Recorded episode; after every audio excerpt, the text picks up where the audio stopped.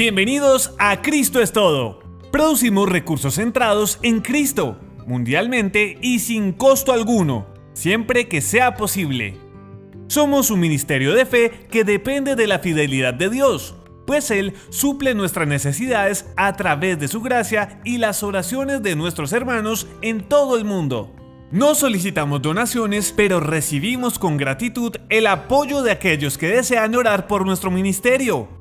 En nuestros episodios escuchará un anuncio corto en inglés. Por favor, no se retire. Permanezca con nosotros. Tan solo es un audio producido para el patrocinador de este podcast y escuchándolo, usted nos ayudará un poco a financiar los costos de producción. No olvide escuchar y recomendar también nuestros cuentos y audiolibros que han sido producidos por este ministerio gracias a la fidelidad del Eterno y que han sido interpretados y o narrados por los profesionales de voiceover más reconocidos en Hispanoamérica. Shalom.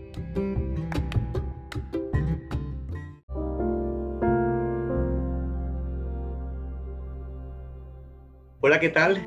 Un saludo súper especialísimo para todas las personas que nos están escuchando. Recuerdo una pregunta que me hicieron en una oportunidad y me dijeron que que qué era más importante para mí en orden de mayor a menor importancia. El trabajo, Dios y la familia. Y por lógica, pues uno responde Dios, la familia y el trabajo. Me dijeron que pensara muy bien cuánto tiempo le dedicaba a Dios, cuánto a la familia y cuánto al trabajo. ¿Por qué esto? Porque comencé a despertar un interés mayor por la palabra de Dios, por estar más tiempo con Dios como en esta noche. Por eso hoy es tiempo de estar con el Señor y más en estos tiempos finales, como habla la Biblia. Debemos estar más cerca del Señor y de la única manera que podemos conocer al Señor pues es interactuando con Él a través de su palabra.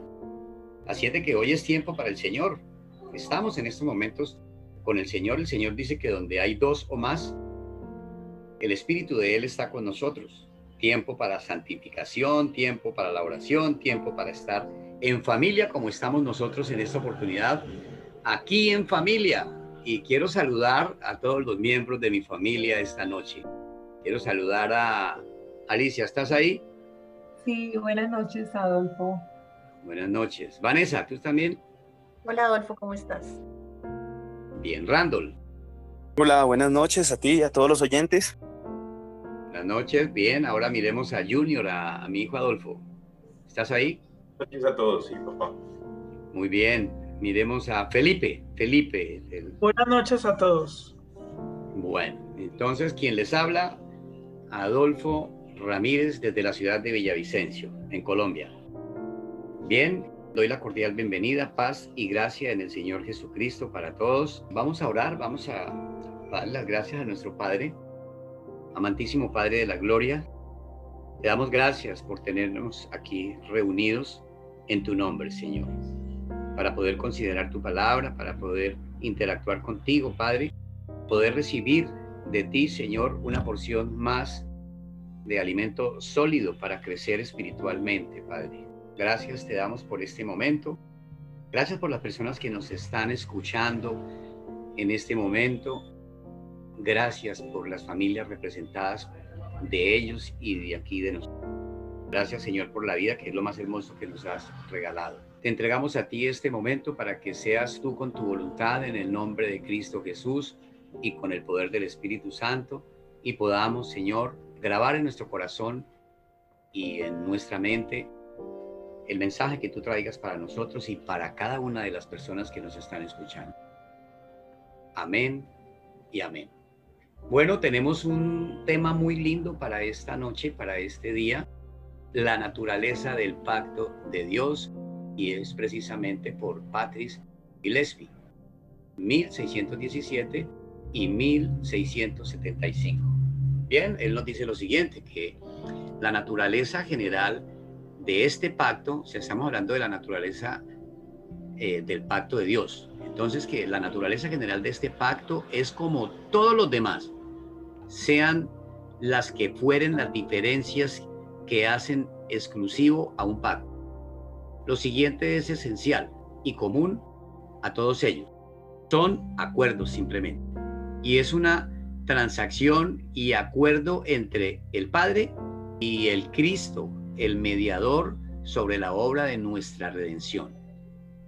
Notaremos la característica exclusiva de su naturaleza al investigar un poco los diversos actos eternos de la voluntad de Dios que sucedieron al mismo tiempo para formar este acuerdo.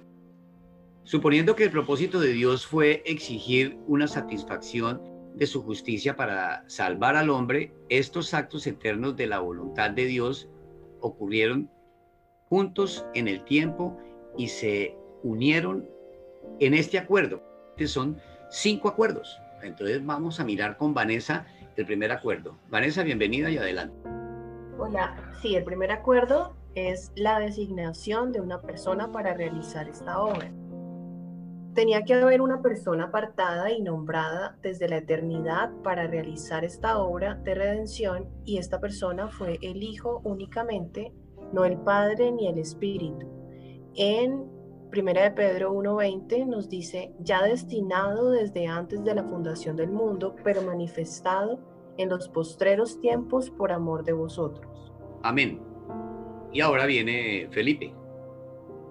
Muy bien, entonces vamos a ver la preparación y adecuación de la persona apartada para tomar nuestro lugar según la ley, para que la justicia lo hiriera y castigara en nuestro lugar. Esto fue decretado también por un acto eterno de la voluntad de Dios. El Hijo de Dios sería Emanuel, Dios con nosotros o Dios manifestado en la carne, como lo dice Isaías 7:14, que dice, por tanto el mismo Señor les dará la señal, he aquí que la Virgen concebirá y dará a luz un hijo y llamará su nombre Emanuel. También tenemos otra cita en Mateo 1.23 que dice, he aquí la Virgen concebirá y dará a luz un hijo y llamarán su nombre Emanuel, que traducido quiere decir Dios con nosotros. Asimismo tenemos un importante pasaje en primera de Timoteo 3:16 donde dice, indiscutiblemente grande es el misterio de la piedad. Él fue manifestado en la carne, o sea, Cristo, justificado por el Espíritu, visto por los ángeles, proclamado entre las naciones, creído en el mundo y recibido arriba en gloria. Estas, sus propias palabras, se refieren a esta encarnación del Hijo de Dios, y para realizar esta gran misión fue predestinado a fin de estar capacitado para hacer su obra, como lo dice Hebreos 10:5. Por lo tanto, entrando en el mundo, Él dice, o sea, Cristo, sacrificio y ofrenda no quisiste, pero me preparaste un cuerpo. Amén. Amén. Entonces ahora venimos con el tercer punto. Viene Randall. Muchas gracias. Continuamos entonces con, el, con la tercera cláusula o el tercer acuerdo que es referente al llamado, el llamado de la persona designada. Tenemos que tener en cuenta que un llamado es un acto muy diferente al de una designación, porque es algo más. Cristo fue llamado a esta obra por un acto eterno de la voluntad de Dios, y esto pasó mucho antes de que Él viniera al mundo. Entonces, dice la palabra, entonces hablaste en visión a tu santo y dijiste, he puesto el socorro sobre uno que es poderoso, he exaltado a un escogido de mi pueblo. Lo dice Salmos 89, 19. También dice la palabra, yo Jehová te he llamado en justicia y te sostendré por la mano, te guardaré y te pondré por pacto al pueblo, por luz de las naciones, en Isaías 42, 6.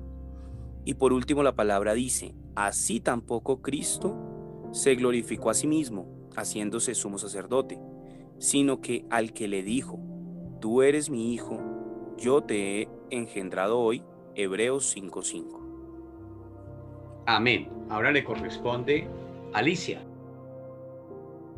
el cuarto punto, la investidura de la persona designada con oficios, poderes y autoridad para hacer esta obra por un acto eterno de la voluntad de Dios, fue escogido e investido de estos oficios y poderes desde la eternidad y tuvo la gloria del mediador designado llamado e investido. Como sugiere claramente Estamos hablando en Proverbios 8:23. La palabra de Dios dice, eternamente tuve el principado desde el principio antes de la tierra. Varios expositores lo expresan, fui llamado o fui ungido. Ahora pues, Padre, glorifícame tú al lado tuyo con aquella gloria que tuve contigo antes que el mundo fuese. Está citado en Juan 17:5. Amén. Amén. El quinto acuerdo está a cargo de, de Adolfo. La misión del Hijo. Cristo fue enviado para realizar esta obra por un acto eterno en el concilio de Dios. Tuvo una misión solemne, eterna y autoritaria, un mandato de ir y se le ordenó ir. Recibió la voluntad de Dios para esta obra por un acto o comisión eterna, mucho antes que, de hecho, se anunciara bajo la ley. A lo que se refiere cuando dice, entonces dije, he aquí que vengo, oh Dios, para hacer tu voluntad como en el rollo del libro está escrito de mí, dice en Hebreos capítulo 10, versículo 7. Aquella voluntad de Dios que estaba registrada en el libro de sus decretos eternos, y esta voluntad del Padre, el que me envió, dice Juan capítulo 6, versículo 39, y este mandamiento recibí de mi Padre, dice Juan capítulo 10, versículo 18. Pero en todos estos no se trata tanto de recalcar la diferencia entre los actos como de tomar nota de la distinción y diferencia usada por el Espíritu Santo al hablar de este ministerio en las Escrituras.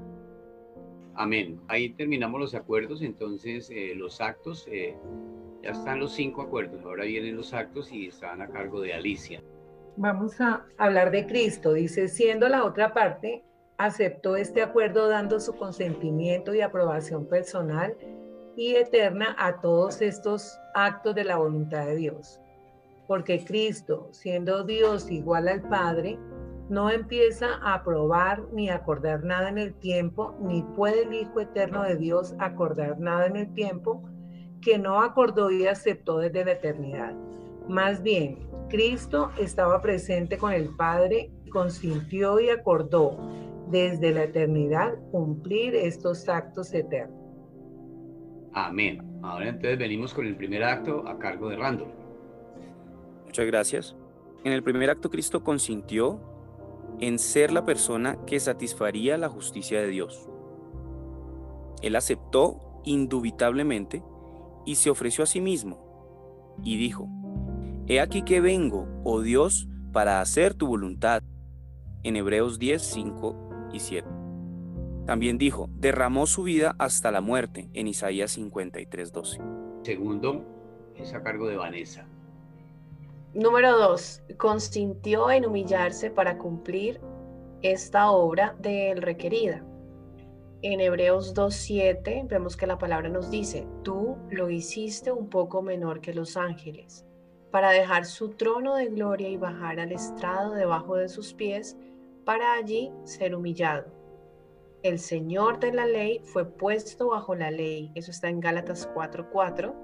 El Santísimo que no conocía pecado fue enviado en semejanza de carne de pecado. Romanos 8:3. El cual, siendo en forma de Dios, no estimó el ser igual a Dios como cosa a que aferrarse, sino que se despojó a sí mismo tomando forma de siervo, hecho semejante a los hombres, y estando en la condición de hombre, se humilló a sí mismo haciéndose obediente hasta la muerte y muerte de cruz. Eso lo vemos en Filipenses 2, del 6 al 8. Amén. Voy a, participar en el 3. Es cuando consintió y estuvo de acuerdo con el acto eterno de su llamado a esta obra. Fue la voluntad del Padre que se ocupara de este asunto y fue la suya también. Isaías 55, y se fue un siervo dispuesto. Entonces Isaías 55 lo dice así, Jehová, el Señor me abrió el oído y yo no fui rebelde, ni me torné atrás. Amén. Entonces seguimos con Alicia con el 4. Consintió en asumir estos oficios y obligaciones que la obra de redención requería.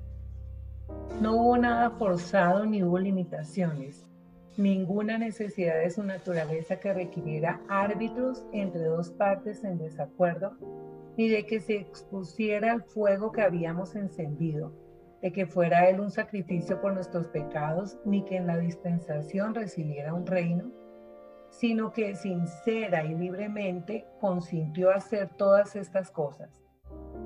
Juan 10, 18 dice, nadie me la quita, sino que yo de mí mismo la pongo. Tengo poder para ponerla y tengo poder para volverla a tomar. Este mandamiento recibí de mi Padre. Como le has dado potestad sobre toda carne para que dé vida eterna a todos los que le diste. Juan 17.2. Eternamente tuvo el principado desde el principio antes de la tierra. Proverbios 8.23. Amén. Amén. Entonces, Felipe, te toca y quisiera que, como ya es el quinto punto, entonces que cerraras con una oración y de pronto, ¿por qué no un resumen? Amén. Consintió que su padre lo enviara en esta misión y estaba muy dispuesto a cumplirla. Tan entusiasta fue su consentimiento que se deleitó en él. En Salmo 48 dice lo siguiente, el hacer tu voluntad, Dios mío, me ha agradado y tu ley está en medio de mi corazón. También en Juan 4:34 encontramos, Jesús les dijo, mi comida es que haga la voluntad del que me envió y que acabe su obra. Y a todas estas cosas dio su consentimiento personal desde la eternidad y con todo gusto se deleitó en los futuros logros de estos actos eternos de la voluntad de Dios relacionados con los hombres como lo dice Proverbios 8, 23 y 30 al 31. Dice, eternamente tuvo el principado desde el principio, antes de la tierra. Este proverbio en particular se refiere a Cristo, como en la sabiduría. Con él estaba yo ordenándolo todo y era su delicia de día en día, teniendo solaz delante de él en todo tiempo. Me regocijo en la parte habitable de su tierra y mis delicias son con los hijos de los hombres. Proverbios 8, 23 y 30 y 31. Entonces, aquí vemos que las ejecuciones del pacto que estuvieron a cargo de Cristo fueron completamente consentidas por Él. Él estuvo dispuesto a tomarlas para que precisamente la salvación tomara lugar en su persona, en su obra, en la obra de Cristo. Esta carta la tomamos del arca del pacto abierta. Fue escrita por Patrick Gillespie en 1600, eh, que vivió de 1617 a 1675. Fue un pastor escocés pactante y director de la Universidad de Glasgow. Murió en Leith, Escocia, Reino Unido. Es uno de los que coinciden con la época de los reformadores Vemos que Rando levantó la mano, ya damos la palabra al final para hacer unas conclusiones. Voy a leer una leve cita de Charles Spurgeon acerca del tema. Dice lo siguiente, el Señor Jesús no debe ser considerado como el amigo de un día, y nuestro Salvador solo durante su vida sobre la tierra, sino como el Cordero inmolado desde antes de la fundación del mundo, el mediador ungido desde los días de la eternidad. Por fe, lo veo como el Hijo eterno de Dios. Lo veo firme en el propósito del Padre como cabeza de pacto de los escogidos. Lo veo nacer de una mujer llegado el cumplimiento del tiempo, pero no olvido que su vigencia es desde la eternidad y que antes de que a la estrella de la mañana se le asignara su lugar, se complacía de los hijos de los hombres. Lo veo clamando, consumado es. Lo veo dejando caer su cabeza. Sin embargo, no olvido que no está muerto, sino que cuando el mundo fenezca y el tiempo concluya su reinado, entonces el anciano de días vivirá y florecerá en una juventud inmortal.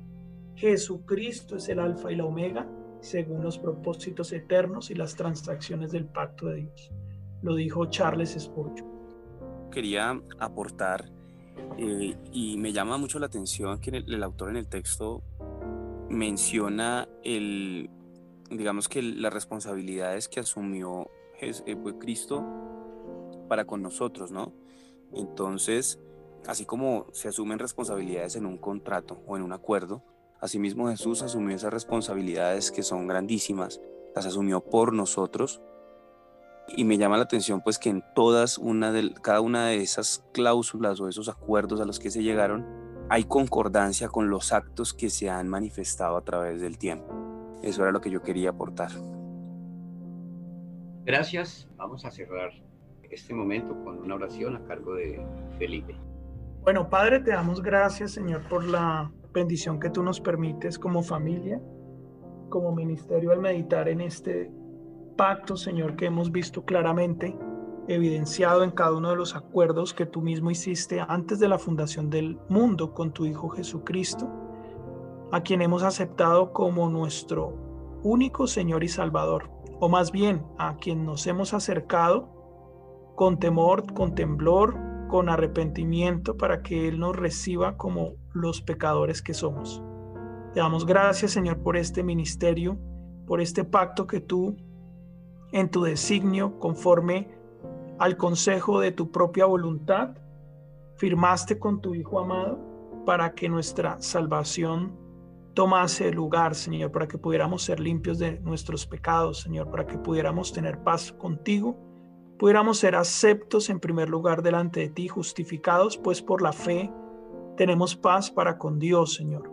Pero también, Señor, para que no nos quedemos allí, sino que tú también te conviertas en nuestra sabiduría, en nuestra justificación, y prosigamos al mandamiento, a tu voluntad, a hacer el cumplimiento de tu voluntad, que es nuestra santificación, Señor, porque la voluntad de nuestro Señor es nuestra santificación y que nos apartemos de fornicación, como dice la Escritura, y para que podamos finalmente llegar a la redención, Señor. Gracias por los pasos, por el orden, por cada uno de los decretos que tú, Señor, en tu infinita misericordia estableciste para que nosotros llegáramos a contemplar, y no solo a contemplar, sino a entrar a esta bendita salvación, a este bendito pacto, Señor, al cual, Señor, tú le has dado una condición muy básica y es que nosotros nos acerquemos confiadamente al trono de la gracia y de esta manera recibamos oportuno socorro.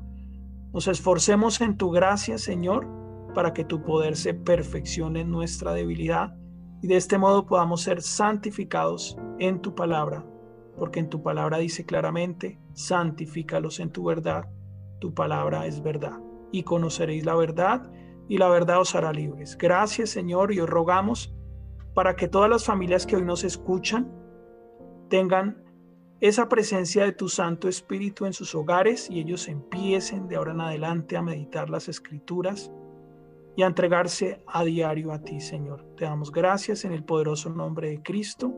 Amén. Amén. Amén.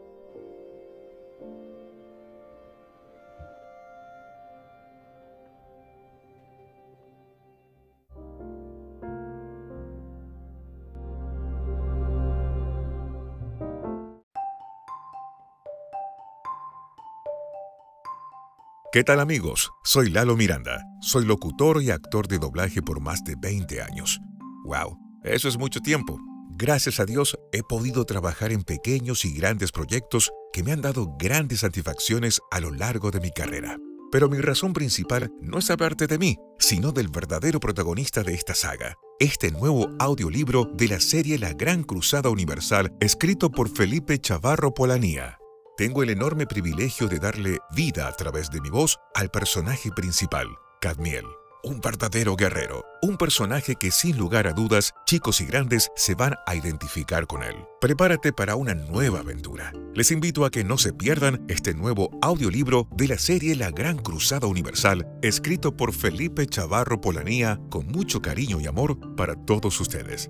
No se lo pierdan. Lo podrás encontrar en todas las plataformas digitales. Saludos de un servidor desde Nueva Zelanda.